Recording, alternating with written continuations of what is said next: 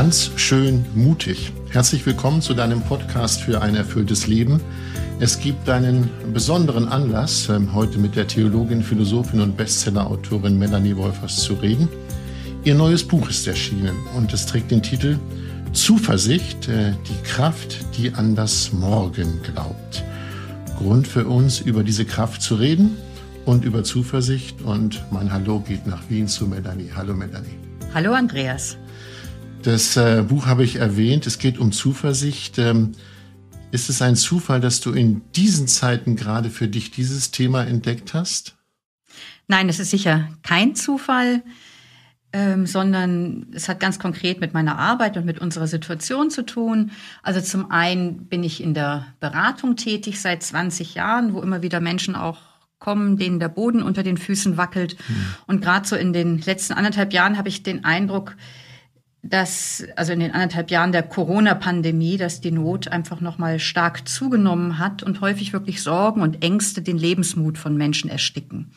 Das ist so einer der Hintergründe, warum ich mich dem Thema zugewendet habe. Ein zweiter, wenn ich auf unsere gesellschaftlichen Herausforderungen schaue, die Meere werden zugemüllt, das Klima kollabiert, ähm, Populisten kommen an die Regierung.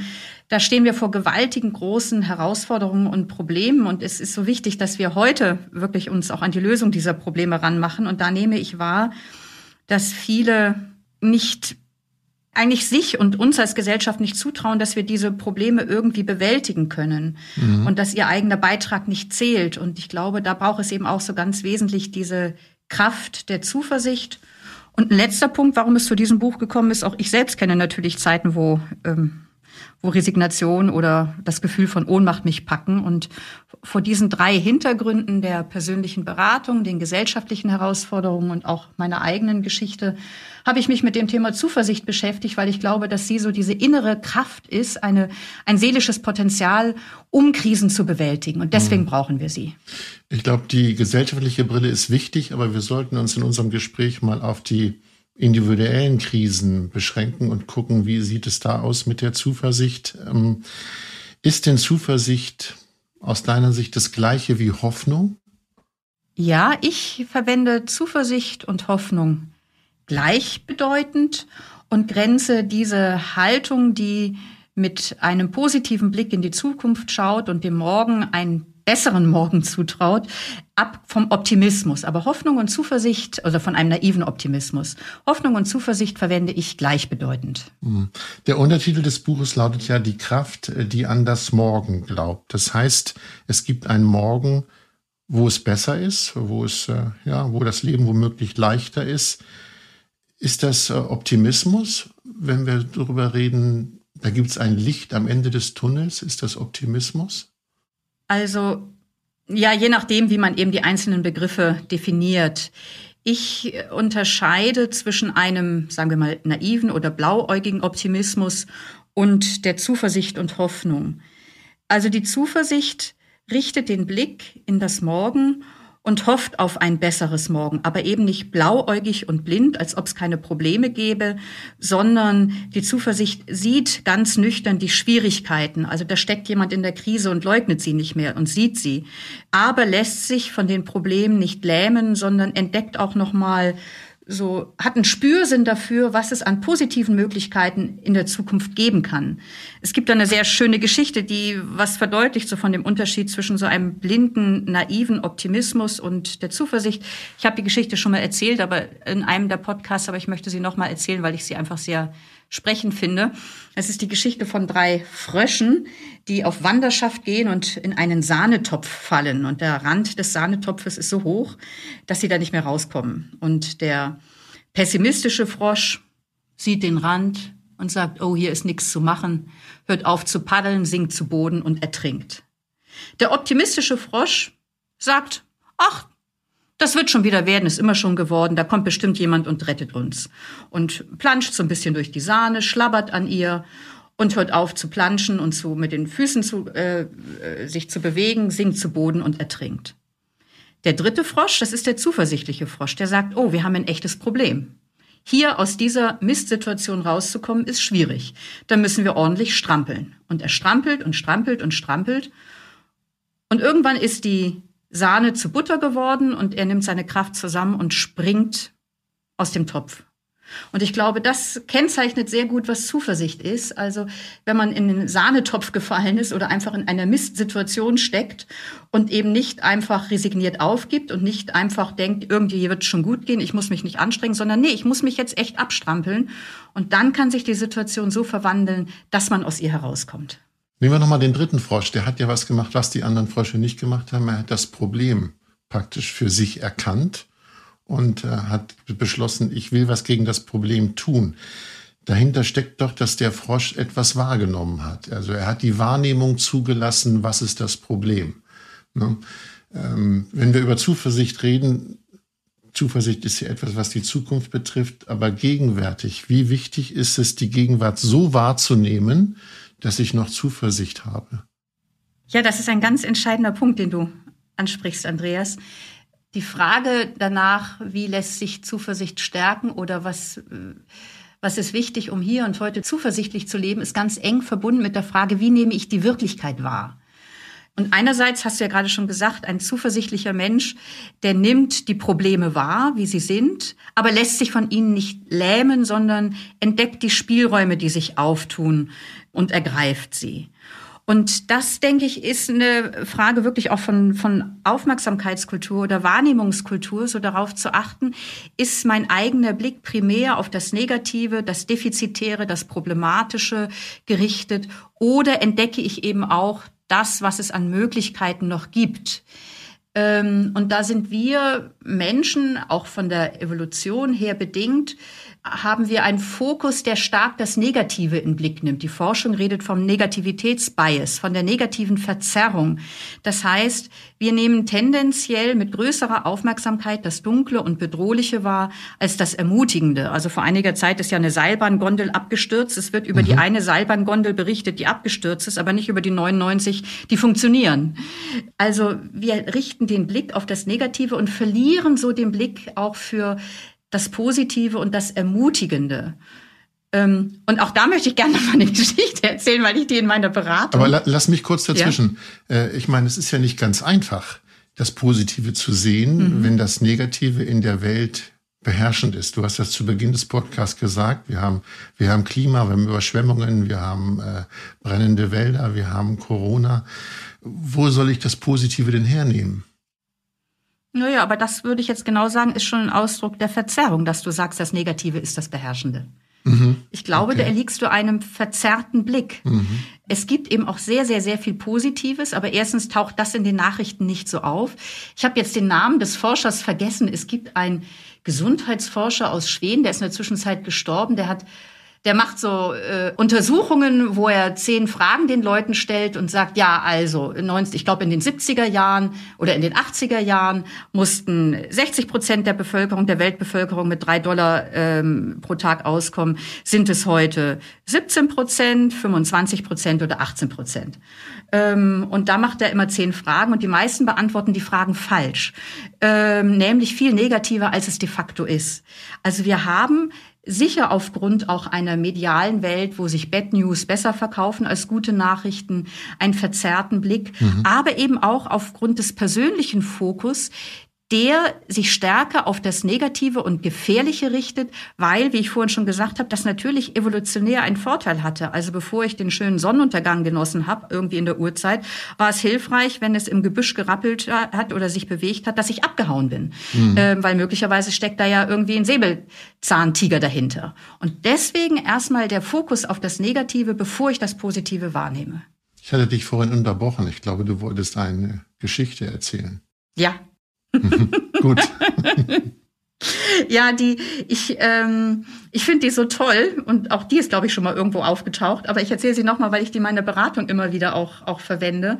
Das ist die Geschichte von einem Psychologieprofessor, der mit seinen Studierenden so eine Überraschungsaufgabe macht ähm, und das Aufgabenblatt im Seminar den Leuten verteilt und darauf ist ein schwarzer Punkt zu sehen.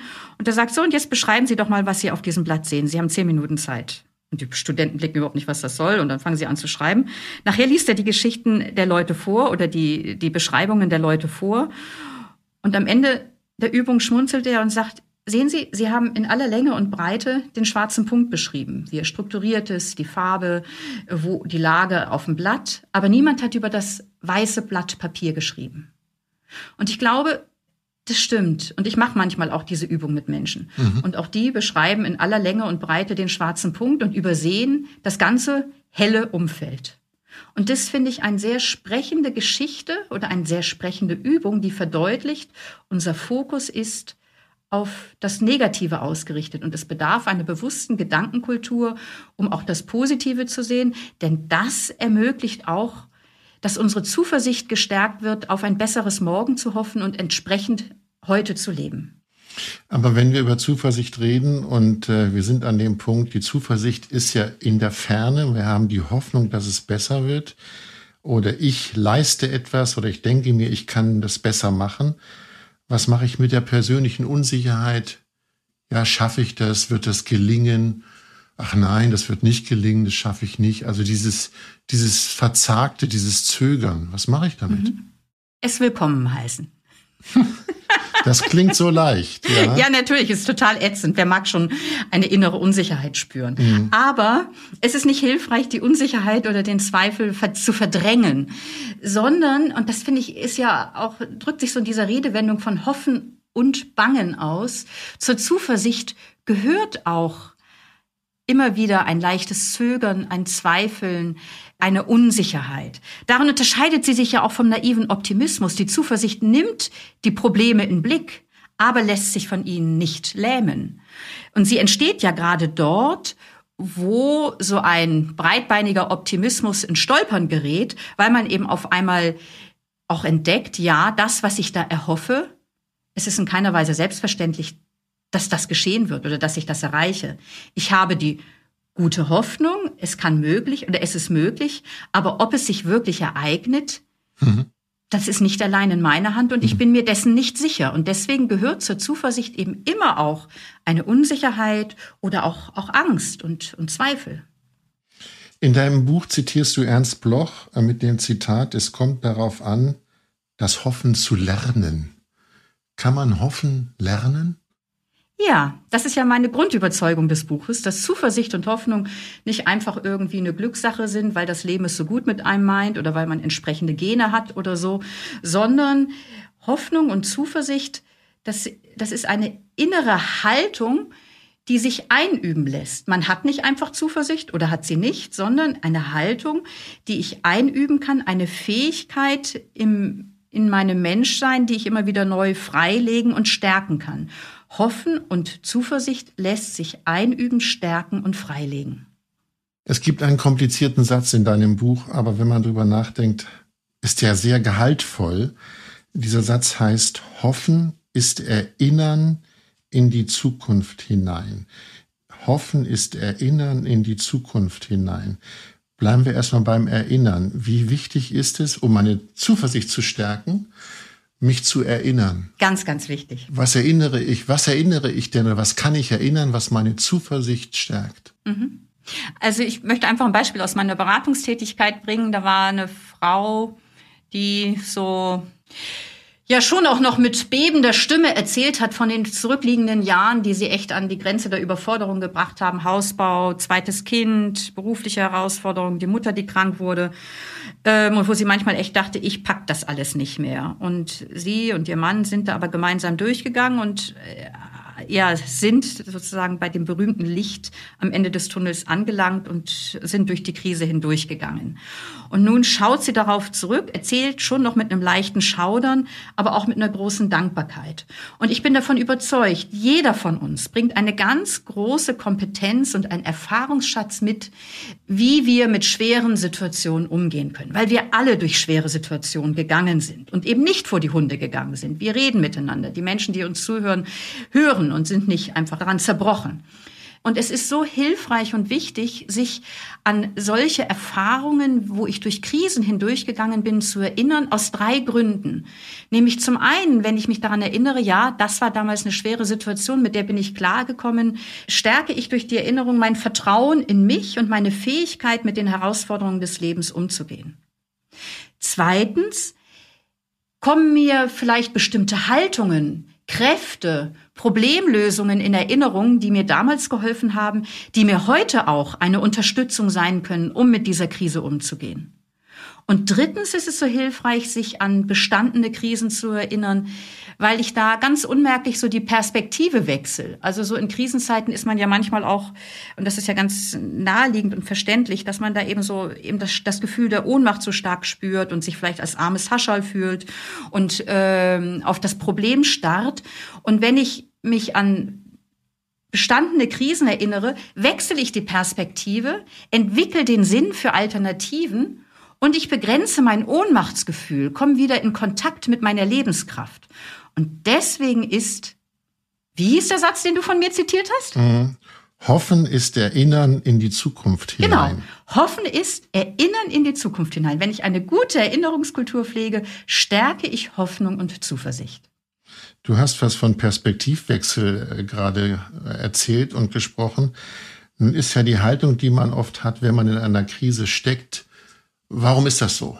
Also ich beschäftige mich mit dem Warum, was wird mir angetan, was wurde mir angetan, warum ist das so? Ist das sinnvoll, diese Warum-Frage zu klären, wenn man Zuversicht stärken möchte?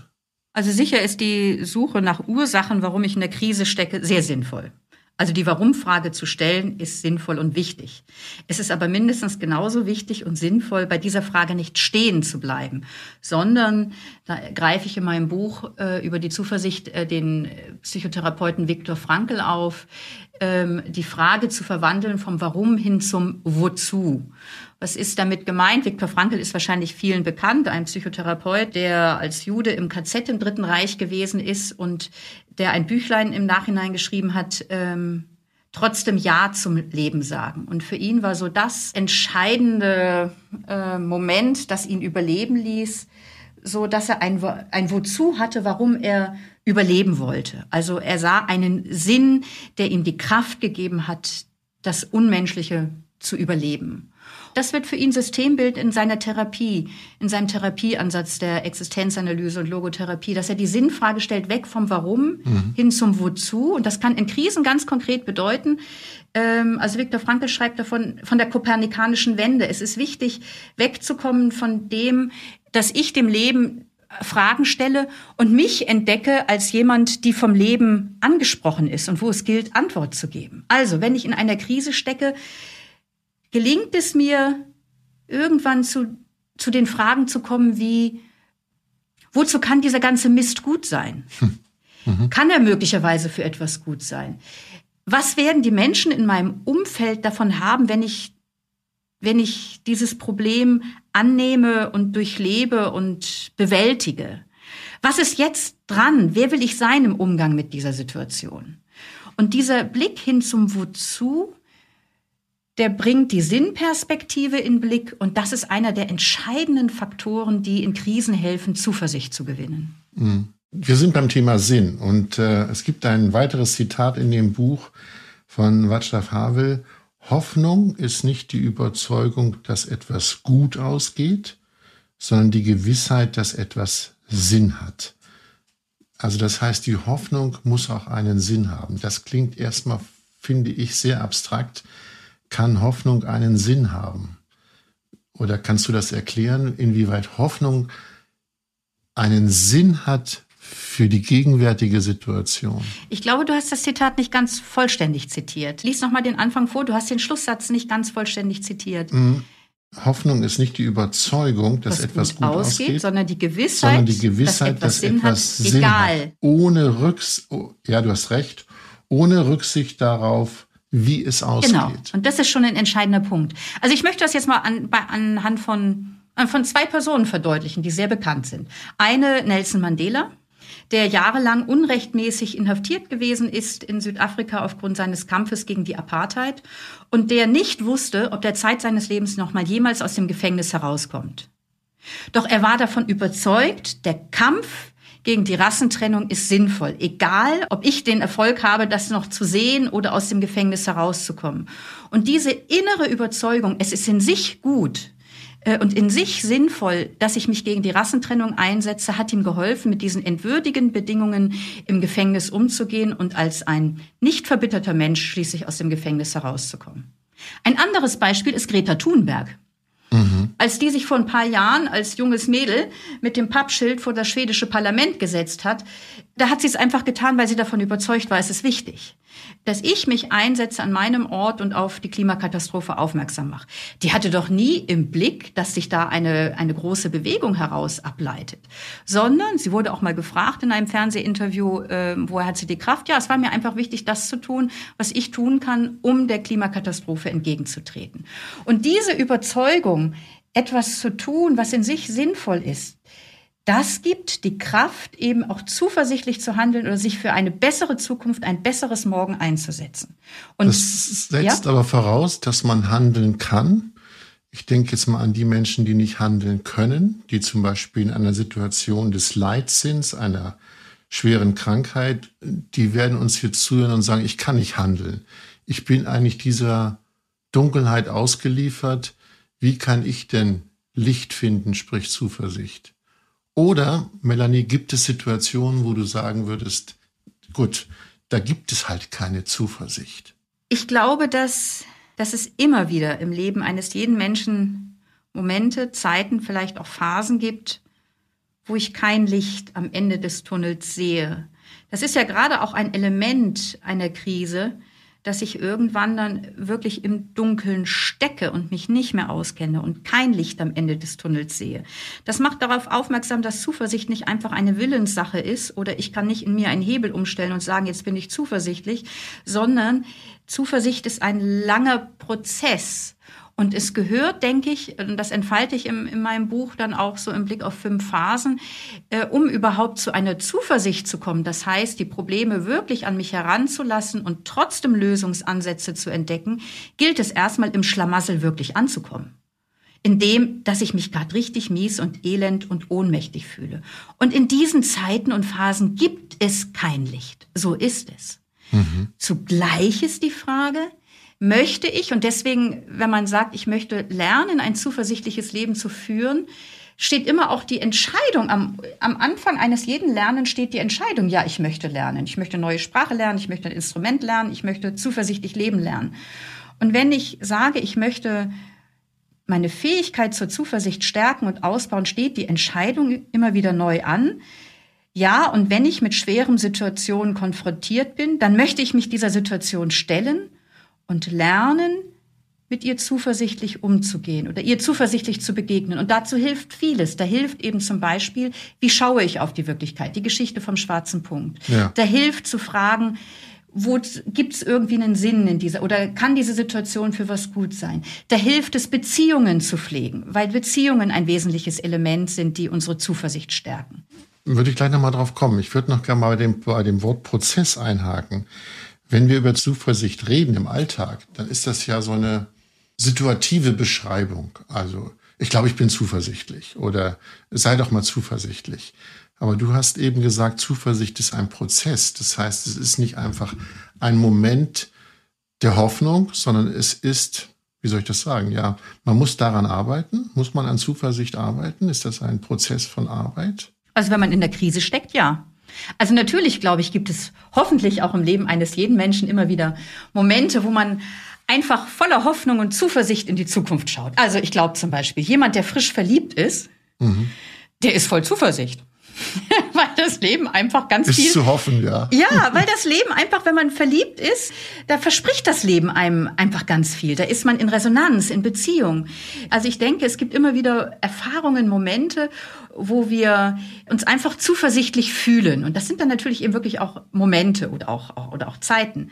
Aber wenn ich in einer Krise stecke, gerade dann ist ja Zuversicht besonders wichtig. Und da stellt die sich, da stellt sich das zuversichtliche Gefühl nicht einfach von selbst ein, sondern dann wird deutlich, Zuversicht ist eine innere Haltung, wie ich auf die Situation schaue, ähm, wie ich mich dem Schlamassel und meinen dunklen Gefühlen und auch der Angst und Ohnmacht stelle und ob es mir gelingt, einen Perspektivenwechsel einzunehmen und äh, sich da dann einfach auch äh, ich fähig werde, positive Zukunftsvorstellungen zu entwickeln. Und das ist etwas, an dem wir üben können, ähm, wo es gilt, ja, sich auch auf einen Prozess einzulassen. Noch einmal, äh, Zuversicht lässt sich nicht mit einem Hebel oder wenn ich traurig bin, kann ich nicht ein, wie beim Fernsehprogramm einen Knopf drücken und dann bin ich im zuversichtlichen Programm, mhm. sondern das ist ein Prozess. Unsere Seele braucht Zeit, Dinge zu verarbeiten. Mhm. Dein Buch hat den Titel Zuversicht, die Kraft, die an das Morgen glaubt. Ähm, Kraft muss ja immer wieder genährt werden. Du hast das eben schon mal, glaube ich, angesprochen, dass eine Kraft ist, nämlich die Beziehungen mit Menschen. Was sind denn die Kraftquellen für die Zuversicht? Gibt es sowas? Gibt es sowas wie Kraftquellen? Ja. Über eine haben wir bereits, zwei haben wir bereits gesprochen. Die Erinnerung mhm. ist eine Kraftquelle für Zuversicht. Über eine zweite haben wir gesprochen. Äh, über den Sinn, wenn ich, wenn ich in einer Situation irgendwie erahne, dass ich stimmig unterwegs bin. Ich habe ähm, Nelson Mandela und Greta Thunberg erwähnt. Ein dritter Punkt, ähm, das sind Beziehungen. Das ist ganz interessant. Es gibt eine Forschungsgruppe in der Schweiz um Andreas Kraft herum. Die befragen seit elf Jahren äh, Zehntausende von Menschen jedes Jahr. Was sind für sie die wichtigsten Quellen von Hoffnung und Zuversicht? Und über die elf Jahre hinweg wurde an, es gibt ein Ranking von zehn Quellen und an erster Stelle wurde immer genannt Partnerschaft, Familie, Freunde tragfähige Beziehungen. Und an zweiter Stelle wurde immer genannt die Natur. Das Unterwegssein, das Sein in der Natur, ähm, wo, ja, denke ich, wo wir mit allen Sinnen in der Natur sind, spürbar wird, was Leben heißt, weil wir eben da, wir kommen aus der Natur und wir sind ein Teil der Natur. Und wenn wir uns mit der Natur in Verbundenheit fühlen oder dann spüren wir, was es heißt, lebendig zu sein. Und auch das weckt eben wieder Zuversicht. Wenn du von dem Ranking sprichst, gibt es in dem Ranking auch das Wort Glaube? Ja. Glaube ja. ist eine Quelle für Zuversicht? Ja, ich weiß jetzt. Mhm. Ja, also ich muss dich das fragen, weil du Christin bist. ja. Und ich, ich frage natürlich schon, ob Menschen, die ja Glaube, die mit Glaube etwas anfangen können, so formuliere ich es mal, mhm. ob diese Menschen zuversichtlicher sind oder es einfacher haben, mit der Zuversicht? Also jetzt erstmal auf der allgemeinen Ebene, weil du ja auch vom Ranking daher gesprochen hast. Ja. Äh, da gibt es sehr viele Untersuchungen, die zeigen, dass in Krisensituationen, wie auch vielleicht einer schweren oder chronischen Erkrankung oder in Faustendiagnose oder einfach in anderen Zeiten, wo, wo einem wirklich Schweres ereilt, nicht so sehr stärken kann wie Glaube, wie eine gelebte Spiritualität, die mich nochmal erahnen lässt, ich bin irgendwie gehöre zu einer unsichtbaren Ordnung, deren Mitte nicht ich selbst bin. Und mit dieser Mitte, mit diesem Urgrund des Seins in Verbindung zu sein, stiftet Zuversicht und Sinn. Da gibt es ganz viele Studien. Mhm. Ähm, und das erleben einfach auch, ich, du hast gesagt, ich bin Christin, und das so, wenn ich aus meiner spirituellen Tradition des Christlichen herkomme, ja, so erlebe ich es. Und so erleben es auch, auch, auch, auch viele Menschen, dass der Glaube ähm, daran nochmal im Letzten gehalten und getragen zu sein, eine tiefe Quelle von Hoffnung und Zuversicht ist. Es gibt das nicht, dass, dass ich nicht durch dunkle Tunnel gehen muss, mhm. aber die Hoffnung darauf, äh, dass mein endliches Leben mit seiner Schönheit und seinem Schrecken im Unendlichen geborgen ist. Und nichts anderes meint die Rede von die biblische Rede von der Hoffnung auf Auferstehung oder Leben in Gott. Also diese Hoffnung, dass mein endliches Leben mit seiner Schönheit und seinem Schrecken im Unendlichen geborgen ist, das gibt mir ein Licht, das mir hilft, mich der Dunkelheit zu stellen, mich meiner Angst zu stellen und hindurchzugehen. Ja, das klingt sehr, sehr schön, aber nun werden einige fragen, ich bin nicht gläubig. Mhm. Haben die es trotzdem so gut? Ich glaube, dass jeder Mensch spirituell begabt ist. Und ob jemand sich jetzt als gläubig versteht im Sinne von, ich glaube an eine göttliche Wirklichkeit oder sich da eher agnostisch äh, begreift. Aber ich glaube, im Leben eines jeden Menschen gibt es so Momente, in denen vielleicht was aufleuchtet von der, was weiß ich, bei der Geburt eines Kindes. Mhm. Oder wenn man einfach fasziniert ist von von einer schönen Musik, die einem ganz zu Herzen geht. Dann gibt es so Ahnung von, ja, und das ist Leben in seiner Tiefe, so ein tiefes Ja und eine Übereinstimmung, es ist gut im Letzten. Und diese Momente, glaube ich, blitzen im Leben eines jeden Menschen auf. Der Unterschied vielleicht zwischen spirituellen Menschen und nicht spirituellen Menschen ist, dass sich spirituelle Menschen daran orientieren und sich im Alltag, wo diese Erfahrungen eher weit weg sind, sich diese immer wieder in Erinnerung rufen und versuchen daran zu orientieren. Und das, denke ich, ist so die Einladung wirklich auch an jeden Menschen, auf Spurensuche zu gehen, wo ahne ich etwas von diesem, äh, wie hat das ein sterbender Student, den ich begleitet habe, gesagt, es ist eigentlich unpackbar, dass ich hier und jetzt lebe. Mein Dasein ist in all seiner Begrenztheit doch unpackbar dieses Geschenk. Und wenn das aufleuchtet, kann das Zuversicht schenken. Melanie, jetzt äh, muss ich dich ein bisschen überraschen oder kalt abholen, denn ich weiß inzwischen nach vielen Podcasts mit dir, dass du Gedichte erstens liebst und zweitens sogar zitieren kannst und dir zu manchen Themen, die wir besprechen, auch immer ein Gedicht einfällt. Äh, ich überrasche dich jetzt mal ein bisschen. Äh, Gibt es ein Gedicht, was dir einfällt zum Thema Zuversicht, was du jetzt auch zitieren kannst? Hm. Ja, sofort. Das ist eines meiner Lieblingsgedichte von Hilde Domin, das ich oft zitiere, auch in Kursen. Ganz kurz ist es. Ich, ich spreche es zweimal, weil, wie gesagt, mhm. ich finde ja immer, dass, wenn man es zweimal sagt, man es ein Stückchen anfanghaft versteht. Nicht müde werden, sondern dem Wunder leise wie einem Vogel die Hand hinhalten. Nicht müde werden, sondern dem Wunder leise wie einem Vogel die Hand hinhalten. Mit diesem Bild würde ich gerne Tschüss sagen, und zwar ganz leise. Tschüss, Melanie. Tschüss, Andreas.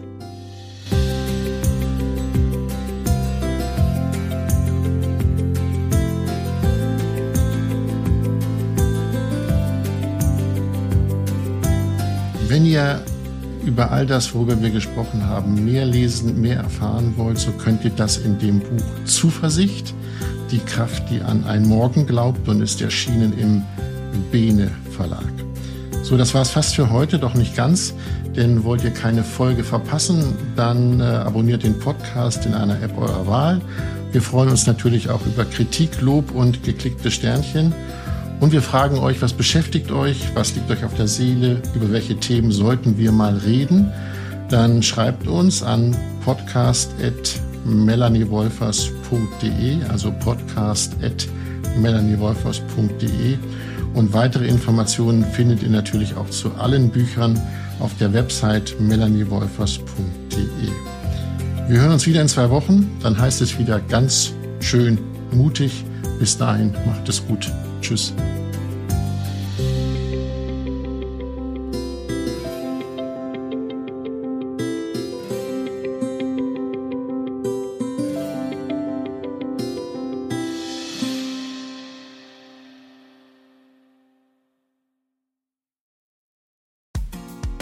Frauenstimmen. Klagen, lachen, klüger werden. Ich bin Ildiko von Kürti, ich bin Buchautorin und Journalistin und in meinem Podcast spreche ich alle zwei Wochen mit lebensklugen und mutigen Frauen über das Loslassen und das Aufbrechen, das Verlieren, das Suchen und das Finden.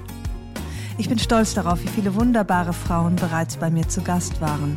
Unter ihnen Stefanie Stahl, Maria Furtwängler, Annika Decker oder Gerburg Jahnke. Und ich freue mich auf alle, die noch kommen. Ihr könnt Frauenstimmen überall dort hören, wo es Podcasts gibt. Herzlich und hoffentlich auf bald. Eure Ildiko.